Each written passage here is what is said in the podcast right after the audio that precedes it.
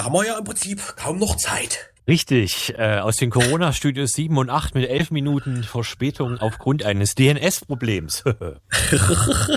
das klingt auch interessant.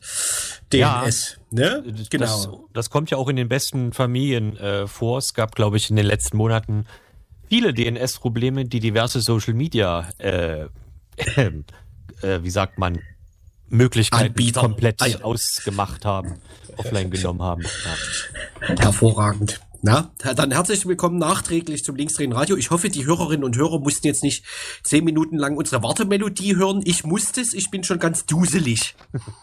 nee, wenn sie die gehört hätten, wäre ja alles gut.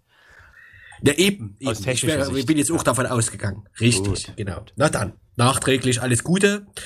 Wir haben quasi durch die kleine Verzögerung ein unfassbar vollgepacktes Programm. ja, ne, das ist äh, Magie. Ne?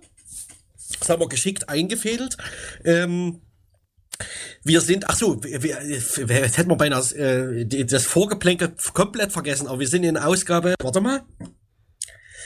Ah, 448.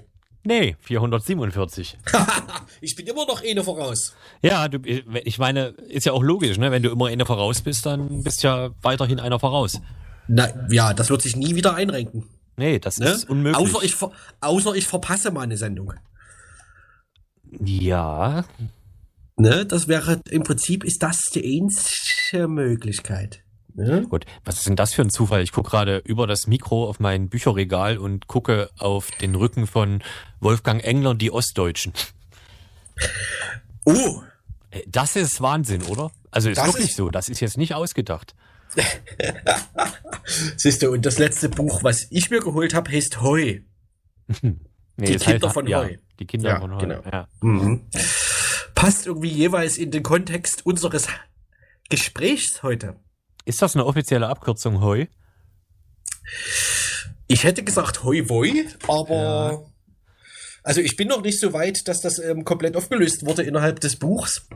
Ähm, würde aber davon ausgehen, dass es also zumindest unter Heuern und Heuerinnen gängig war oder ist. Ja, ne? ja, ja. Das könnte gut sein.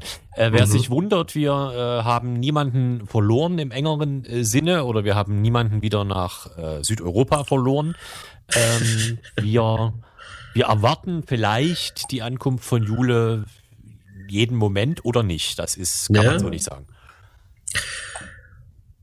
Und nach dem großen Erfolg äh, unseres Versuchs letzt, äh, vor zwei Wochen in der letzten Sendung ähm, wieder aus dem Studio zu senden, haben wir alles wieder rückgängig gemacht, aber aus diesem guten Grund, nämlich eine Person von uns hat mehrere positive Schnelltests hingelegt. Ne? Ich will jetzt hier nicht verraten, wer. Nee, nee, das ist auch wegen Datenschutz so nicht möglich. Nee, eben richtig, genau. Ne? Ich sag schon mal so, ich bin's nie. Genau, und ich grüße aus der Quarantäne. Also, aus der demnächst sicherlich anstehen. ne? Ja, ne? die Einschläge kommen näher, so der Satz ist wichtig, der muss einmal pro Monat gesagt werden. Ja, genau. Wobei näher geht dann halt auch irgendwann nicht mehr, ne? Also hatte ich jetzt auch ja. schon die letzten drei Monate das Gefühl. Man könnte, es macht dann, man könnte umdichten auf die Einschläge werden mehr. Ah, Aber das gilt ja nur auch immer, ne? Bei einer Pandemie. Genau. Und was wir mit den Ostdeutschen meinten, äh, dem Buchrücken, den ich also hier sehe, und mit Heu, der Stadt Hoyerswerda, eine Stadt, die im Aufbruch sich befindet, ähm, ist eine, eine Studie, die schon ein paar Jahre alt ist ähm, und die in dem sogenannten Giftschrank, ich wusste tatsächlich gar nicht, dass es den Begriff, also dass das irgendwie noch gemacht wird oder dieser Vorgang noch so gemacht wird. Ich kannte das immer von meiner Mutter, die für diverse Bücher in, zu DDR-Zeiten ähm, irgendwas ausfüllen musste, damit der Giftschrank geöffnet wird. Äh, genau, diese diese Studie, um die es da geht, die hat eine Initiative um Frag den Staat, Stichwort Informationsfreiheitsgesetz, jetzt der Öffentlichkeit zugänglich gemacht und Michael Lühmann ist einer der Autorinnen und wir reden nach der Werbung mit ihm über genau diese Studie, die Veröffentlichung und die Studie. Ist das repetitiv? Mhm. Ja. Genau. Vorerwähnen muss man wahrscheinlich noch, dass sie eigentlich 2017 veröffentlicht werden sollte oder 2018, die Ecke, ne? 17. Ähm, Genau, was dann äh, erstmal nicht geschah, und zwar, das erzählt Michael Lühmann dann ausführlicher, ähm, aufgrund einer öffentlichen Debatte um die Studie, die allerdings stattfand, bevor die Studie veröffentlicht wurde, und dann wurde die Veröffentlichung wieder zurückgezogen. So, vier, keine vier Jahre später, Studie da. genau. Ändert aber nicht an der völlig schiefen und schrägen äh, Debatte von vor vier Jahren. Also die Veröffentlichung jetzt ist, glaube ich, macht das nicht wieder gut. Man kennt das ja von äh, die aus, aus diversen Diskursen, dass quasi die nachholende Korrektur gewisser Fehlbehauptungen ja. nichts mehr bringt. Ne? Ja, aber ich glaube, du musst dein, du musst dein aktuelles Gefühl für das aktuelle Jahr nochmal justieren, wegen, weil du, glaube ich, falsch gerechnet hast. Ach so, ich hatte jetzt 2018 bis 2022, ja, vier Jahre hätte ich jetzt, ne? Ja, aber es war ja 2017. Richtig, also es, es sind im Prinzip fünf. Ein halbes Jahrzehnt ist wichtig, dass man das dazu sagt. das äh, stimmt, genau. genau.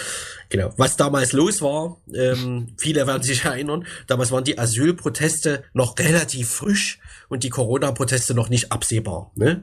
Nee. Aber genau, wer die Studie gelesen haben wird, wird äh, möglicherweise ähm, Elemente wiedererkennen.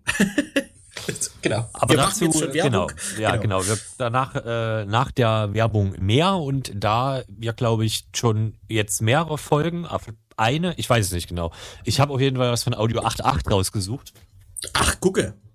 Das ist ja nie verkehrt, ne? Wir grüßen nee. unsere Hörerinnengemeinde, ne? Richtig. Und ähm, ich ich, ich drücke Play. Play. In dem Spieltritt. Wir sind zurück in dem Spieltritt. Das ihr verliert.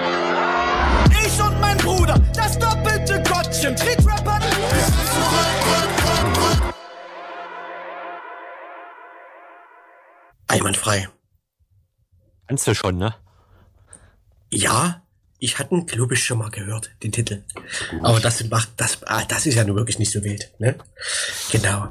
Genau. Na? Wir sprechen, wie angekündigt, jetzt natürlich mit Michael Lühmann. Er ist wissenschaftlicher Mitarbeiter am Göttinger Institut für Demokratieforschung und war beteiligt äh, vor dann vermutlich schon über fünf Jahren an einer Studie, die heißt da Rechtsextremismus und Fremdenfeindlichkeit im Ostdeutschland in Ostdeutschland im regionalen ähm, Kontext. Regional heißt hier zum Beispiel, dass es primär um ein Stadtteil in Erfurt, Herrenberg und Freital und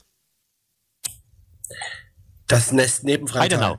Heidenau, genau. yes. Heidenau geht. Genau. Und wie äh, angekündigt, diese Studie konnte man lange Zeit nicht lesen, denn die wurde zwar mehr oder weniger von der Bundesregierung äh, in Auftrag gegeben, wurde dann aber nie veröffentlicht. Das kann man auch alles noch nachlesen, was damals so ähm, passierte. Und jetzt ist sie aber veröffentlicht, wenn auch nicht ganz freiwillig, nämlich über die Initiative von fragdenstaat.de. Genau. Und wir haben mit ihm gesprochen und haben ihn als erstes gefragt, wie er die Veröffentlichung jetzt am Mitte Januar diesen Jahres wahrgenommen hat und ob das für ihn noch eine Überraschung war. Genau. Und das Ganze klingt so. Ja, ein bisschen überrascht war ich, dass es jetzt doch geklappt hat. Es ist so, dass äh, ja damals Iris Gleike als Ostbeauftragte die Studie beauftragt hatte, die auch öffentlich war und sie dann nach Kritik und Druck vor allen Dingen angeführt von Michael Kretschmer, aber auch von Herrn Kauder, das ging bis hoch ins Kanzleramt, diese Studie dann im Giftschrank verschwinden musste. Äh, Rückfragen bei Frau Gleike oder irgendeine Kommunikation mir als Autoren gegenüber oder so gab es nicht. Frau Gleike hat sich auch nie wieder dazu geäußert. Ähm, dann habe ich das natürlich bei allen sämtlichen Nachfolgenden auch versucht. Also mit Herrn Hirte war das Gespräch relativ kurz und knapp zur Studie, ob man die wieder äh, veröffentlichen würde, erwartungsgemäß. Äh, bei Marco Wanderwitz äh, habe ich das natürlich auch versucht. Auch da hieß es dann, es gab dann diese offizielle Sprachregelung. Die Studie ist äh, so viel Kritik ausgesetzt worden, dass eine Wiederveröffentlichung äh, dem Inhalt nicht angemessen wäre. Ähm, und daraufhin äh, habe ich das wieder zu den Akten gelegt und dann ging es irgendwann über Twitter mal hoch, das fragt den Staat, sagte, dann fragt man doch einfach mal an. Und äh, dass das dann funktioniert hatte, das hatte mich überrascht und auch nicht überrascht, weil äh, das eine war natürlich, dass Frag den Staat dort Druck gemacht hat und auch das Recht hatte, das rauszufinden, was sie da rausfinden wollten. Und das andere war, dass Michael Kretschmer ja wenige Tage bevor diese Studie dann doch freigegeben wurde, äh, Marco Wanderwitz in einer ziemlich unschönen Art und Weise äh, öffentlich bloßgestellt hat und ich würde sagen auch den Rechten ein Stück weit dem Fraß vorgeworfen hat. Und ich könnte mir vorstellen, dass das die Veröffentlichung der Studie ein bisschen beschleunigt hat. Wie muss man sich das eigentlich vorstellen, wenn wir jetzt von 2017 ausgehen und von heute? Also wie kann denn eine Studie eigentlich, sagen wir mal, in diesen berühmten Giftschrank gelangen. Wie funktioniert sowas eigentlich? Also warum hat da jemand die Hoheit? Weißt du da was? Das sind im Prinzip Vertragsverhandlungen gewesen, die äh, zwischen meinem Arbeitgeber und dem Ministerium äh, geführt wurden, über deren Inhalt ich nichts weiß. Äh, dass die Studie zurückgezogen wurde, habe ich auch bloß, ich war gerade im Urlaub in Finnland auf dem Fahrrad unterwegs, hatte kein Smartphone. Äh, mich rief ein befreundeter Spiegeljournalist an und erzählte, hier die Meldung ist draußen, die Studie wird zurückgezogen. Willst du was dazu sagen? Wollte ich nicht, weil aus dem Urlaub in Finnland, was sollst du da groß sagen? Kennst ja das ganze Umfeld nicht. Und dann war die Studie offiziell weg. Und mehr Kenntnisstand hatte ich auch nicht, weil wie gesagt, ich war Autor, aber nicht Vertragspartner. Ähm, und habe dann eben immer versucht, auf informellen Wege wieder ins Gespräch zu kommen, weil es ja äh, hieß, und das war auch immer die offizielle, also auch wenn man als Journalistin angefragt hätte, war die offizielle Lesart immer, wir geben die Studie nicht raus, weil die eben äh, im öffentlichen Diskurs so beschädigt wurde oder wie auch immer die Formulierung genau war. Aber als Planungsgrundlage, als interne Planungsgrundlage nutzen wir die weiter. Und wir haben das ja gesehen, in Thüringen war die Studie ja noch eine ganze Zeit lang äh, im Umlauf und wurde dort etwa in einer Enquete-Kommission äh, bearbeitet. Und wir haben auch gesehen, alles, was wir zum Erfurter Herrenberg geschrieben haben, also die ganzen Trefforte der extremen Rechten, unter anderem dort eben die Volk, sogenannte Volksgemeinschaft und äh, äh, andere Orte, die wir dort beschrieben haben, die sind nach und nach alle dicht gemacht worden. Also das, das ist durchaus auch danach gehandelt worden. In, in Sachsen eben nicht. In Sachsen ist sie einfach nur äh, äh, zur, zur unliebsamen Studie gestempelt worden und wurde, glaube ich, auch nicht weiter im regierungsöffentlichen äh, Diskurs benutzt, auch nicht als Planungsgrundlage, ist mein Eindruck. Da wir sozusagen auch äh, im sächsischen Kontext so ein bisschen äh, unsere Sendung machen, äh, ist natürlich dieser Aspekt oder äh, die, dieser Blickwinkel von euch äh, mit der Studie besonders interessant. Ihr schaut vor allem nach Freital und äh, Heidenau, zwei Orte, die auch ähm, überregional an äh, ja, schlechter Bekanntheit sozusagen gewonnen haben, 2015, 2016. Vielleicht kannst du ganz kurz skizzieren, was äh, eure äh, Erkenntnisse sind. Ähm, im Zuge der Studie, mit wem ihr gesprochen habt und so weiter und so fort. Genau, also wir haben 2015 äh, fortfolgend äh, kam natürlich Freital Heidenau in den Blick, einfach weil es diese äh, pogromartigen Zustände gab. Und dann haben wir eben dort vor Ort versucht äh, zu forschen und zu erforschen, was ist das Problem eigentlich vor Ort, warum passiert das dort, was eskaliert dort eigentlich, wer eskaliert dort eigentlich, wie verhält sich Politik dazu. Und was wir gerade in, in, in Freital, da war es ganz besonders deutlich, äh, festgestellt haben, es gibt so ein so ein Versuch, unpolitische Politik zu betreiben. Also alles, was so an an, an harten Konflikt und ja auch an, an rechten Alltagsmanifestationen, Zuständen, wie auch immer man das nennen möchte, da war, das versuchte man so ein Stück weit zu entpolitisieren, auch ein Stück weit zu ignorieren. Auch der Versuch, dort mit der Verwaltung, haben wir alles in dem Bericht ausführlich beschrieben, mit, mit Verwaltung und mit Politik vor Ort äh, ins Gespräch zu kommen, zu Bürgerdialogen äh, vorzudringen, das wurde alles äh, vom damaligen noch CDU-OB Rumberg abgeblockt. Äh, da gab es relativ schnell eine Ansage, das äh, könnte hier nicht nicht machen. Ähm, wir haben dann versucht, über Fokusgruppengespräche GesprächspartnerInnen zu bekommen, haben dort mehrere Fokusgruppen geführt, haben mit Menschen äh, vor Ort gesprochen, Kirche, Zivilgesellschaft, Politik, die eben äh, gesprächsbereit waren. Ähm, mit, mit, mit klassisch organisierten Neonazis äh, typischer Befund der Rechtsextremismusforschung kommt man ohnehin ganz schwer in Kontakt, hatten wir auch nicht. Äh, das, das war einfach nicht möglich, da gab es keine Gesprächskanäle. Und äh, genau, daraus haben wir dann die Situation vor Ort beschrieben. Und äh, zwei Dinge waren eben, das eine habe ich schon genannt, unpolitische Politik, diese nicht, äh, dieses nicht konfligieren wollen, ja, was wir auch äh, anderswo in, in Sachsen ja immer wieder erleben, auch in der Corona-Pandemie durchaus erleben, bei Pegida erleben, ja, das nicht adressieren, nicht benennen, was dort eigentlich das Problem ist. Ähm, Das ist ein, ein, ein ganz, ganz wesentlicher Punkt, der uns da aufgefallen ist und der auch immer wieder kommt. Das hat ja auch was damit zu tun, dass man dann eben auch Zivilgesellschaft alleine lässt, wenn man sich als Politik versucht, so ein bisschen äh, aus den äh, Konflikten rauszuziehen. Auch das haben wir ja jetzt wieder bei, bei Corona und vorher eben auch bei Pegida erlebt, immer wieder. Und das andere ist, und das ist ein ganz, ganz wesentlicher und auch entscheidender Befund ist, dass die Erinnerungskultur vor Ort äh, eine Rolle spielt. Und da gehe ich mal ein bisschen weg von Freital. Ich gehe einmal nach Freital rein. In Freital haben wir gesehen, dass die, die, die Angriffe auf das Hotel Leonardo sind im Prinzip drehbuchmäßig die Wiederholung der Angriffe von 1991. Interessanterweise haben wir in unseren Forschungen vor Ort, in unseren Gesprächen vor Ort, äh, das nie äh, irgendwie erzählt bekommen. Das haben wir über Literaturstudium, über Zeitungsquellenlektüre und sowas bekommen. Aber die Leute vor Ort hatten das vergessen, verdrängt, äh, aus ihrem Gedächtnis gelöscht. Wir können das nicht so genau sagen. Es war jedenfalls nicht mehr präsent in der Stadtgesellschaft. Und dann wiederholt sich quasi viele Jahre später und wir wissen durchaus aus äh, äh, Recherche äh, Dingen, die eben in Antifa-Gruppen gemacht wurden, dass dort durchaus wirklich die Kinder von den Tätern von 1991 standen. Ähm, also da gibt es auch diese Kontinuität und da mache ich jetzt den Bogen mal raus und äh, vielleicht einen kleinen Halt in Hoyerswerda und dann nochmal nach Rostock geguckt. In Hoyerswerda haben wir gesehen, dass sich in den letzten Jahren was geändert hat, dass es sowas wie eine Erinnerungskultur gibt, die lokal getragen wird von Politik, von Zivilgesellschaft Zivilgesellschaft, auch nicht konfliktfrei, auch nicht problemfrei, keine Frage. Aber wir haben gesehen, dass dort zum Beispiel die AfD eben keine große Chancen hatte bei einer, bei einer Kommunalwahl. Ähm, da ändert sich was. Wenn man, wenn man Erinnerungskultur vor Ort aktiv macht, dann ändert sich was. Und am stärksten sehen wir das eben in Rostock. Steffen Mau nannte das mal Selbsterschütterung. Das, was Rostock-Lichtenhagen mit Rostock gemacht hat, die Selbsterschütterung der Gesellschaft, der Stadtgesellschaft darüber, was möglich ist oder was möglich gewesen ist 1992 bei den Pogrom am Sonnenblumenhaus. Und das imprägniert, indem man das immer wieder erinnert und in der Stadtgesellschaft lebendig hält, auch konfliktbeladen, auch nicht so, wie man sich das alles idealerweise wünscht, aber es ist zumindest vorhanden. Ähm, es imprägniert ein Stück weit die Stadtgesellschaft. Und wir sehen, dass in Rostock bis heute die AfD die niedrigsten Zustimmungswerte in ostdeutschen Städten hat und dass in der Regel, jetzt gab es so ein bisschen einen Bruch bei den Corona-Demos, in der Regel auch die AfD bei Aufläufen relativ schwach ist und die Zivilgesellschaft sehr präsent und sehr stark vor Ort ist. Und das ist auch so ein Punkt, der ganz wichtig erscheint und deswegen ist Erinnerungskultur ein ganz wichtiger Punkt. Und dann vielleicht der letzte Bogen auf Dresden. In Dresden sehen wir es an jedem 13. Februar, was erinnerungskulturell maximal schieflaufen kann.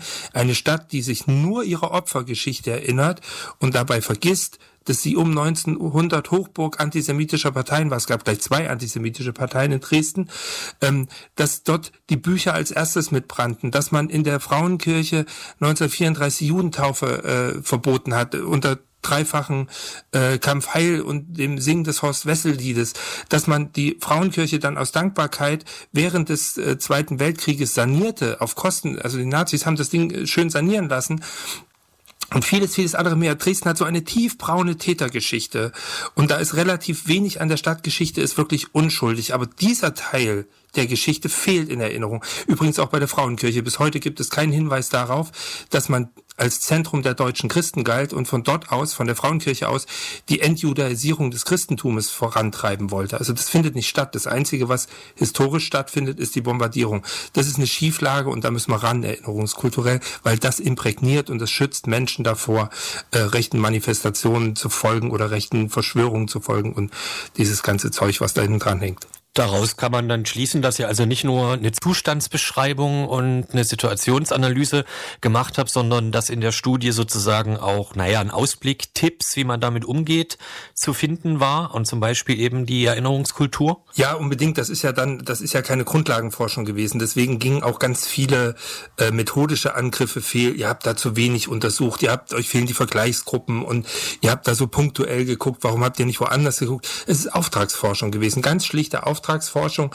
die natürlich äh, ein paar Sachen vorgibt. Und eines der Dinge, die eben auch immer mit vorgegeben werden, klassische, klassische Studien für Ministerien, für Politik, die wollen Handlungsempfehlungen haben.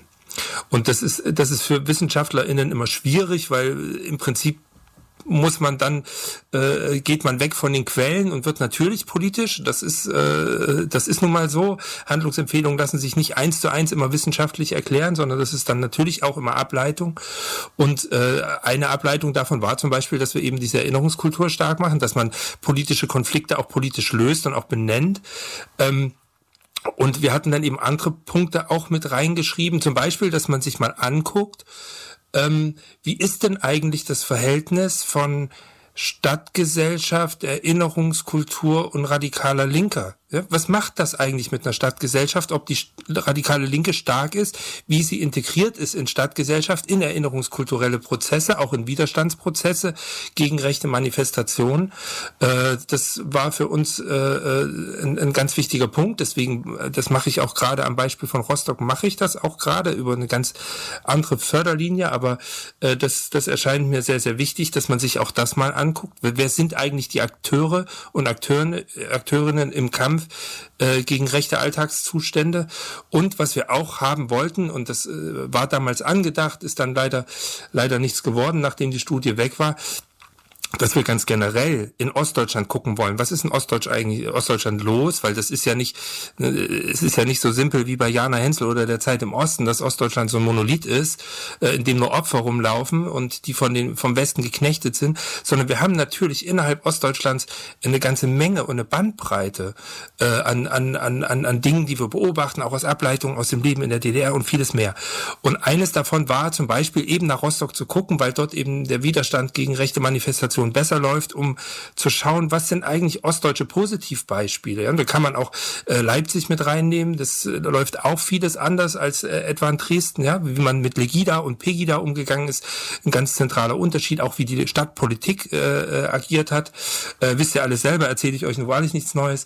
Ähm, aber das sich eben anzugucken und, und auch mal wissenschaftlich zu unterlegen und zu sagen, hier, äh, wir brauchen auch, und das ist ja ein, ein, Problem immer bei dieser Betrachtung, wir brauchen auch keine Ratschläge aus, aus Westdeutschland. Da, da sind die Situationen und die Verhältnisse nochmal ganz andere. Vielfach, zumindest wenn man, so wie wir, historisch, kulturell und politisch kulturell argumentiert, ähm, sondern wir müssen nach Ostdeutschland gucken und dort die verschiedenen Dinge uns angucken, die da passieren, weil man dann nämlich relativ schnell rauskriegt, es gibt in Ostdeutschland schon einen Unterschied an, an, an Gegenwehren, auch an Durchdringung äh, durch rechte Manifestationen. Äh, und Sachsen ist da eben sehr spezifisch. Und wenn man nach Mecklenburg-Vorpommern guckt, beispielsweise ist dann eben äh, der Osten Vorpommerns, Dirk Borstel hat es tief beschrieben, wie tief verankert und verwurzelt und auch diffundiert in die Alltagsgesellschaft dort rechtes Denken ist, auch über Unternehmen, über über äh, Gaststätten, über alles. Also so, so, wirklich so eine so eine komplette komplette Überformung des öffentlichen Lebens. Ähm, auch das ist wieder was Spezifisches. Und dann haben wir im, im, im, Erzgebirge beispielsweise so, so, so ganz eigenwillige evangelikale Strukturen, die dann eben auch eine gewisse, über ihre Antimodernität in ihrem Denken auch eine gewisse Nähe zu der AfD haben und auch das irgendwie was befeuert. Und all diese Verschiedenheiten, äh, die wollen wir eigentlich als Wissenschaftler immer beschreiben, um dann zu gucken, was so, so Best Practice zu finden, wie können wir den Kampf gegen rechts eigentlich gewinnen. Jetzt hast du am Anfang schon gesagt, dass in Thüringen die Situation mit der Studie oder der Umgang mit der Studie ein bisschen anders war oder deutlich anders als in äh, Sachsen. Wie war eigentlich die offizielle, sage ich mal, Begründung. Es ging ja irgendwie um methodische Vorwürfe und so, aber konntet ihr das nachvollziehen? Ist das, war das ein normaler Vorgang? Was genau hat denn den Leuten da nicht gepasst? Kann man das sagen? Ja, es wurde, es wurde, da wurde, da wurde ein bisschen was zusammenkonstruiert. Also es gab tatsächlich im ersten Bericht, da wurde das, wie das immer ist, Zeitdruck, äh, gab es bei der Anonymisierung der befragten Person, ist nicht an jeder exakt einzelnen Stelle, wo die anonymisierte Person als anonymisierte Person erschienen ist, auch hingewiesen worden, hier, das ist jetzt anonymisiert. Ähm, und äh, das haben wir hinten dann im, im, im, im, im Literaturverzeichnis äh, gemacht, aber eben nicht immer an jeder Stelle im Fließtext. So, daraus konnte man uns jetzt den Vorwurf machen, in dem Moment, wo ich den Text lese und nicht am Ende nochmal in den Literaturverzeichnis gucke, äh, was man eigentlich immer macht, ähm, wenn man wissenschaftliche Studien liest, dann äh, wäre irgendwie unklar, wer dort gespro äh, gesprochen hätte und wer welchen Text gesagt hätte. Und dann wurde eben auch einer äh, rausgehoben, Herr Rehse, äh, ein Mitarbeiter der, der Landeszentrale Landeszentrale für politische Bildung, der hätte dies und das gesagt und das, was der gesagt hätte, etwa so eine gewisse Mauersehnsucht und so eine Sehnsucht nach dem König äh, in Sachsen ähm, oder äh, Mauersehnsucht nicht, aber so dieser Schutzraummauer, ja, dass man da irgendwie auch so ein bisschen von Außeneinflüssen geschützt war, äh, das hatte er äh, äh, zu Protokoll gegeben und äh, das hat er anonym getan und dann hat man äh, bei den bei der äh, in der radikalen Rechten äh, bei Science Files ist man darauf aufmerksam geworden. Da gab es dann eben auch keine Brandmauer. Also die Welt hat das als großes Investigativorgan aufgegriffen und hat dann bei der Landeszentrale für politische Bildung angerufen, hat gefragt, wer denn der Herr Rese sei. Dann sagten die Herr Rese, den gibt's hier nicht. Und dann war für sie, aha, der ist erfunden worden, der Mann. Und auch die Aussagen. Kann man, kann man, kann man so machen, äh, aber ist natürlich Quatsch. So und dann äh, ging, aber dann war die Kampagne in der Welt. So und dann geht's los, ne? Und dann haben wir auch noch, dann haben wir auch noch Quellen, äh, Antifa-Quellen benutzt, ja, was der Verfassungsschutz selbstverständlich auch tut. Aber wir durften das jedenfalls als Wissenschaftler war das wohl angeblich auch nicht in Ordnung. Äh, dann haben wir an irgendeiner Stelle haben wir mal Solidaritätskomitees geschrieben statt Solidaritätskomitee. Das tut mir heute noch leid. Äh, das passiert eben mal. Ähm, und äh, was der Spiegel aber gemacht hat, das fand ich dann ganz schön, die haben dann nämlich einfach mal angerufen, haben gesagt, hören Sie mal zu, wir hätten gerne mal von Herrn Rehse das Gesprächsprotokoll. So, wir würden gerne mal wissen, ob Sie das Gespräch wirklich geführt haben, weil der Vorwurf ist ja schon groß und den müssen wir aus der Welt bringen. Also haben wir äh, unter Zusicherung von Anonymität und äh, Vertraulichkeit dem Spiegel eben eine Interviewpassage vorgespielt. Damit war völlig klar, das Interview ist geführt worden, die Sätze sind gesagt worden, alles ist gut. Und, das muss man dazu sagen, und das kann ich heute ganz frei sagen, und wenn sich darüber jemand aufregen möchte, soll er gerne das tun, äh, es wusste natürlich jeder in Sachsen, der sich ein bisschen mit der Situation beschäftigt, wer der Stichwortgeber war. Jeder kannte den Namen, alle wussten, wer das ist, alle wussten, wer das gesagt hat, weil das ja kein Geheimnis war, was der, dass dieser Mann das gesagt hat. Ich lasse den Namen jetzt weg, aber wer es rausfinden will, findet es halt sofort raus. Ähm, und da ging es halt auch einfach darum, so politisch gleich nochmal jemanden wegzuräumen. So, und dafür war die Studie dann eben auch gut genug. Das ist jetzt keine große Verschwörungstheorie, das ist schon allen Beteiligten, muss man immer vorsichtig sein heutzutage, aber das war wirklich allen Beteiligten bewusst, was da passiert. Und es ging im Prinzip darum, äh, eine Kampagne zu stricken. Und dann kam der Vorwurf von Michael Kretschmer so, man hätte nur mit 30 Leuten gesprochen, darüber könne man gar nicht über ganz Ostdeutschland sprechen. Wir haben die ganze Zeit gesagt, wir reden nicht über ganz Ostdeutschland. Äh, dass der Titel der Studie so war, wie er war, das äh, war nicht unsere Entscheidung.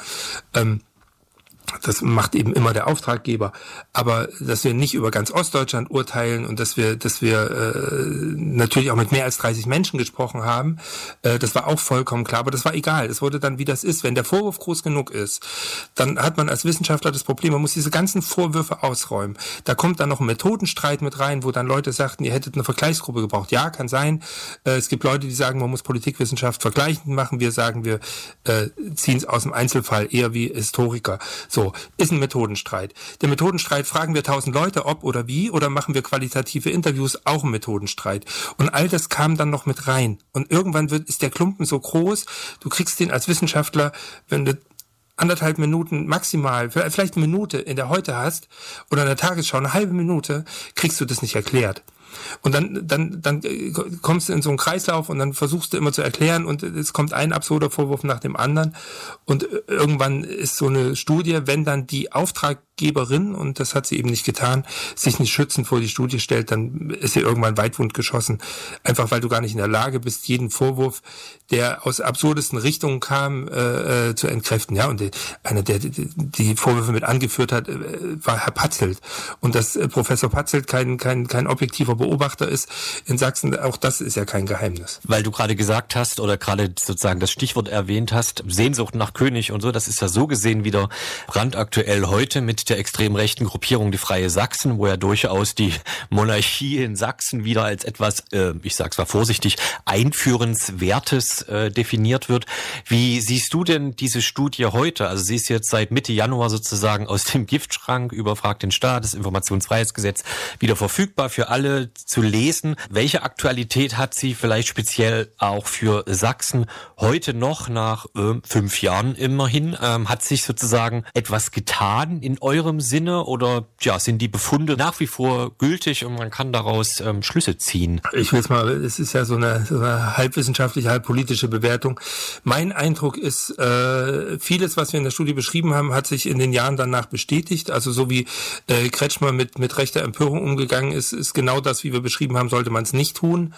Ähm, von daher sehen wir da immer noch äh, einen Bedarf, auch dass die CDU sich das endlich mal anzieht, den Schuh, dass das was mit ihr zu tun hat, wie sie eben agiert hat äh, das, äh, da sehe ich auch irgendwie gar keinen Fortschritt. Also man hat sich von Patzel den Wahlkampf organisieren lassen und hat den im Wahlkampf nach vorne gestellt und das ist im Prinzip genau das, was wir sagen, darf man nicht tun. Also so, so am rechten Rand so ein bisschen, bisschen Offenheit suggerieren. Ja? Wenn, wenn äh, Demokratien sterben, Lewitsky Zieblatt oder wie Demokratien sterben, machen das sehr, sehr deutlich, dass genau das nicht sein darf. Es darf nicht mal an der Basis irgendwie das Gefühl geben, dort würde, dort würde irgendwie was Offenes passieren, was Rechtsoffenes passieren, um das irgendwie einzufangen, sondern es braucht natürlich eine ganz klare Abgrenzung. Und wir haben das in Thüringen gesehen, in dem Wahlkreis, in dem Maaßen kandidiert hat. Das war ja genau dieser Versuch, äh, äh, quasi rechts da die AfD-WählerInnen einzusammeln also die vor allen Dingen Wähler sind, also meistens ja Männer, ähm, äh, das ist genau der Wahlkreis, wo die AfD am stärksten hinzugewonnen hat in, im ganzen, in der ganzen Bundesrepublik und äh, die CDU sich fast halbiert hat. Also, aber dieses, wir nennen das in der Politikwissenschaft manchmal pathologisch lernen, ja immer wieder mit dem Kopf gegen die gleiche Wand. Es ist, äh, von daher bin ich so ein bisschen desillusioniert, dass da sich groß was ändern wird seitens der CDU. Es wird andere Kräfte brauchen, die das umsetzen. Und äh, äh, da bin ich gerade so ein bisschen, auch ein bisschen illusionslos, was mit der jetzigen Regierung ist. Klar, man will viel machen, man man, man, versucht, aber äh, ehrlicherweise ist das wie, wie, in der, wie in der Bundespolitik, man wird gegen die CDU in Sachsen die eben diese, die auch diese, diesen Anspruch hat, diese, dieses sächsische und all das zu verteidigen, ja, gegen die wird man das nicht durchkriegen. Es wird irgendwann so weit kommen müssen und das ist bei allen, bei der Diskussion um Pegida, wenn ich da geschrieben habe, auch über, über bei der Diskussion über diese Rechtsextremismus, immer wieder riefen mich Menschen an, die sich, die sich äh, also quasi an die irgendwie angegriffen fühlten von dem, was man sagte, dass das irgendwie so ein recht Normalzustand gibt und sowas. Und dann habe ich ganz oft gefragt, was habt ihr denn bis jetzt gewählt? Und dann hieß es immer nur die CDU. Und das war für mich so, äh, das, da fängt's an. Ja, ihr müsst auch mal irgendwas ändern. Das und und ändern heißt nicht dann die AfD zu wählen. Ähm, und ich glaube, vieles von dem auch in, in, in Freital sehen wir immer, dass es immer noch diese, da, gibt es, gibt es Versuche, sich zu wehren, auch gegen die, gegen die QuerdenkerInnen. Ja, ich denke jetzt an Lydia Engelmann, die dann da so einen offenen Brief schreibt. Und das sehen wir auch in Bautzen und sonst wo. Äh, Birgit Kiechnick, die dort ganz viel wichtige Arbeit macht. Es gibt viele, viele gute Leute. In Leipzig macht das ja auch, erzähle ich euch auch nichts Neues. Ähm, aber äh, das muss im Prinzip in der Gesamtgesellschaft ankommt, dass es ein Problem noch immer gibt in Sachsen, dass nun mal in Sachsen die AfD auch die letzte Bundestagswahl gewonnen hat und dass das ein Problem ist. Und dass das kein Ausdruck eines besonderen, einer besonderen Fischelanz ist oder, oder, oder eines sächsischen äh, Widerstandsgeistes oder irgend so ein Zeug, sondern ein Problem. Einfach ein Problem. Das darf einfach nicht sein. Und äh, da sehe ich äh, im Prinzip noch, noch ganz, ganz viel Handlungsbedarf und hoffe einfach, dass da auch politisch sich was ändert, vielleicht äh, das als kleine Anekdote. Wir haben ja natürlich auch versucht, mit also bei der Studie mit mit mit, mit sächsischen Regierungsvertreterinnen ins Gespräch zu kommen. Im Innenministerium beispielsweise sagte man, wüsste man jetzt auch nicht zuzusagen, man sollte bitte äh, mit mit mit äh, dem Verfassungsschutz sprechen. Also diese klassische, das ist keine politische Aufgabe der Kampf gegen Recht, sondern eine sicherheitspolitische. Eine, ja, so wie jetzt äh, die neue Rede von, wenn wir Telegram verbieten, wird alles gut in Sachsen. Das ist natürlich Quatsch, aber ist diese klassische Denken von, wir müssen das einfach nur über die Sicherheitsorgane lösen und dann ist das Problem gelöst. Stimmt natürlich nicht. Umgekehrt in Thüringen hatte uns Bodo Ramelow sofort ein Interview gegeben, sich viel Zeit genommen, uns viel Hintergründe äh, geliefert, gerade zu rechten Ankäufen, Szeneankäufen von Immobilien und solchen Dingen. Und in Thüringen ist es eben auch politisch benutzt worden und viel umgesetzt worden. Das ist ein großer Unterschied. Da würde ich mir wünschen, dass äh, Sachsen da mal hinterher käme. Michael Lühmann im Interview äh, zu der äh, Studie Rechtsextremismus in Ostdeutschland mit Fokus auf äh, Sachsen Sachsen und Thüringen, man fühlt sich tatsächlich, äh, oder man hat ein Déjà-vu, ne, wenn man auf die äh, Verhältnisse heute guckt äh, und eure Untersuchungen, ähm, die jetzt äh, fast zwei, äh, fünf Jahre her sind. Danke für das Interview, genau. Und Sehr gern. weiter gute Arbeit. Dankeschön.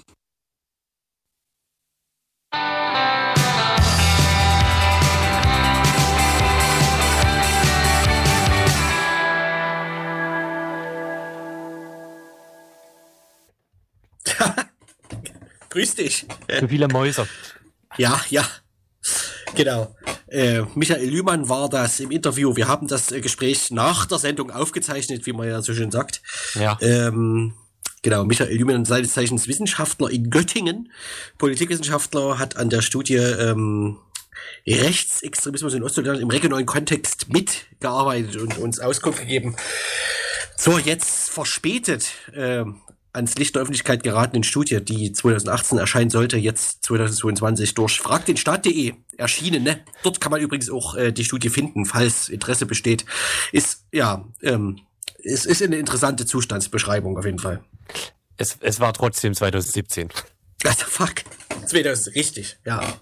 Genau. Du schreibst das ja dann bestimmt auch nochmal in den Text. Ja, natürlich. Sehr schön. Ähm, genau. Was gibt's zu ergänzen? Die Wettiner sind sauer. Du willst gleich weg von der Studie, ne? Sehr gut. Äh, nee, ach so, ich dachte, das gehört ja damit rein. Also, ne, das ist ja, er hat ja selber über den, äh, den kurz den Monarchengedanken oder die Königs, den Königswunsch mancher Regionen äh, gesprochen. Genau. Und es gibt ja jetzt die, die sogenannten Freien Sachsen, die das in ihrem Wahlprogramm, glaube ich, mit drin haben. Ja. Und da hat sich wohl jetzt ein Nachfahre von August des Starken beschwert, dass die irgend so ein Königswappen benutzen. Es sind irre Zeiten.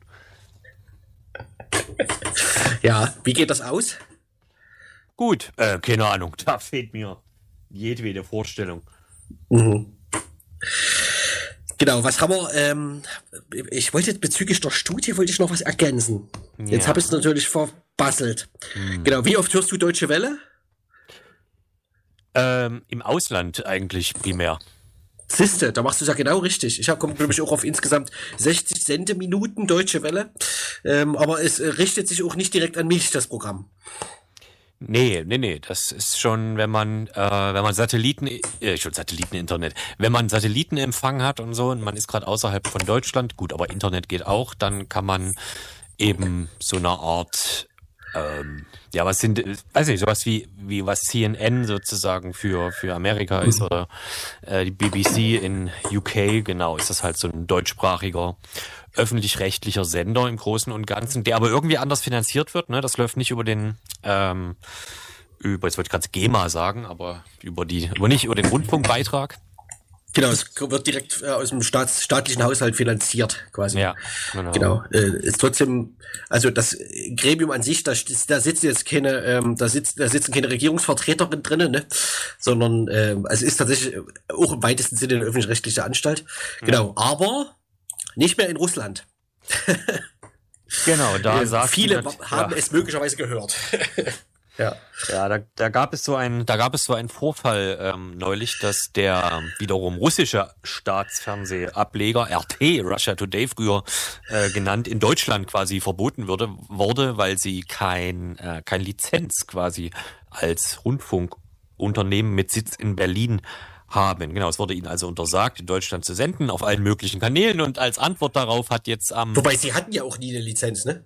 Nee, genau. Sie hatten, Ja. äh, sie hatten mal eine Lizenz in Luxemburg oder so beantragt, glaube ich. Ich weiß aber gar nicht, ob die beschieden wurde, dann in einem anderen osteuropäischen Land, aber irgendwie äh, das das ersetzt sozusagen nicht die diese deutsche Lizenz. Ich meine, wer sich daran erinnert, oder beziehungsweise wer das noch weiß, es gab sogar mal den Vorfall, dass ein Videospiele-Streamer auf YouTube genannt Gronk, dem sollte untersagt werden, ähm, weiter auf YouTube zu streamen, weil er keine Rundfunklizenz hat, weil er sozusagen so viele Klicks und Viewers äh, pro Video hat, dass er quasi nicht mehr als ja, keine Ahnung, als Liebhaberei oder so gelten kann, sondern er ist per Definition Rundfunk. Das war auch sehr lustig. Und jetzt am Montag wurde also, beziehungsweise jetzt die Woche wurde also äh, Deutsche Welle in Russland einerseits quasi verboten. Die mussten äh, Sendestopp machen, dann müssen sie das Büro räumen und dann soll als nächstes auch noch eine Anklage passieren, dass quasi die Deutsche Welle und ihre Mitarbeiterinnen als sogenannte ausländische Agenten ähm, ge abgestempelt werden, was de facto das Arbeiten in Russland unmöglich macht. Genau, den Begriff au, äh, ausländische Agenten hatte ich jetzt schon mehrfach gehört, von äh, unter anderem von dir auch in dieser Sendung. Das ist quasi so, damit ähm, macht man Leute einfach mundtot quasi, oder? Ja, das ist ein cleveres äh, Rechtskonstrukt sozusagen. Das ist ein Gesetz, was 2008 8, 9, 10, irgendwie so in der Drehe äh, eingeführt bzw. diskutiert wurde. Und das besagt eigentlich nur, und das eigentlich nur muss man halt in Anführungszeichen setzen, dass Leute, die in Russland hm, publizistisch tätig sind, in welcher Art und Weise auch immer. Das muss also jetzt nicht journalistisch sein, sondern weiß ich, es kann auch einfach eine Broschüre über Umweltverschmutzung sein oder sowas oder eine wissenschaftliche Arbeit. Wenn also diese Arbeit mit irgendeiner Art und Weise von Geld, was nicht in oder aus Russland kommt, finanziert wird, also aus dem Ausland finanziert wird, dann muss man sozusagen im Beispiel dieser Broschüre über Umweltverschmutzung hinten drauf so eine Art Stempel machen, dass man also, dass das ein ausländischer Agent äh, erstellt hat, der man selbst ist. Und das viel weitere Problem ist aber, dass mit dieser Einschätzung des ausländischen Agenten wird einem dann quasi, oder man muss dann eine ganz andere Haushaltsführung äh, machen. Man muss ganz viel Nachweise erbringen, jetzt ja doppelte Buchführung, keine Ahnung, XYZ, man denkt sich was aus. Also es ist ein unglaublicher Aufwand, dem gerecht zu werden, was de facto unmöglich ist, vor allem für kleinere Gruppen wie NGOs, die da, die dafür überhaupt keine Stellen haben ähm, oder Zeit, das Ganze mhm. zu machen. Und das ist dann das faktische Aus sozusagen, weil sie das einfach, weil das unmöglich ist zu erfüllen, die Auflagen. Ja, bei der Deutschen Welle, also wird es ja immerhin dazu, dass sie quasi ihre Arbeit von heute auf morgen einstellen mussten. Ne? Ja. Das kam ja wirklich auch eher abrupt. Mhm. Genau, aber so immer zumindest, also es war vermutlich nicht völlig überraschend, weil das natürlich sofort als Retourkutsche angekündigt wurde und die Deutsche Welle auch schon immer mal wieder ähm, quasi im Fokus äh, von, ja, von russischer Seite war als Propaganda äh, dem man irgendwie ja, dem man irgendwie das Handwerk legen muss. Also die wurden nicht das erste Mal zumindest erwähnt. Angezählt. Hm. Ja. Herrlich. Ja. Wir hatten kaum Sachsen in der Sendung, ne? Nee, nee, ist ja. wir, wir können auch leider, wir, wir hätten ja jetzt gern noch äh, einen, einen kleinen Demo-Bericht äh, mit eingebaut, aber die Demo ist einfach noch nicht zu Ende, offenbar und Jule nicht verfügbar. Tja, das, äh, das wird also alles nachgereicht. so sieht's aus. Und es ist tatsächlich ja? jetzt zwei vor um und wir können schon wieder Tschüss sagen. Na, genau, mach mal. Und ähm, wir stellen das, wir, wir stellen ähm, das Interview, glaube ich, nochmal online, ne? Das ist wahrscheinlich, wahrscheinlich. Genau, also wer nochmal nachhören will, freie-radios.net oder linksdrehendes.de und wer die Studie nochmal äh, sich an, zu Gemüte führen will, fragt den Staat.de. Genau. Und die, wer jetzt gerade eingeschaltet hat, kann dann später auch auf radioblau.de für eine Woche zumindest die Sendung äh, mit Musik nachhören und so. Mhm. Und das ist ja auch schön. In diesem Sinne, tschüss. Macht's gut, das war's Linksdrehende Radio. Wir hören uns in zwei Wochen.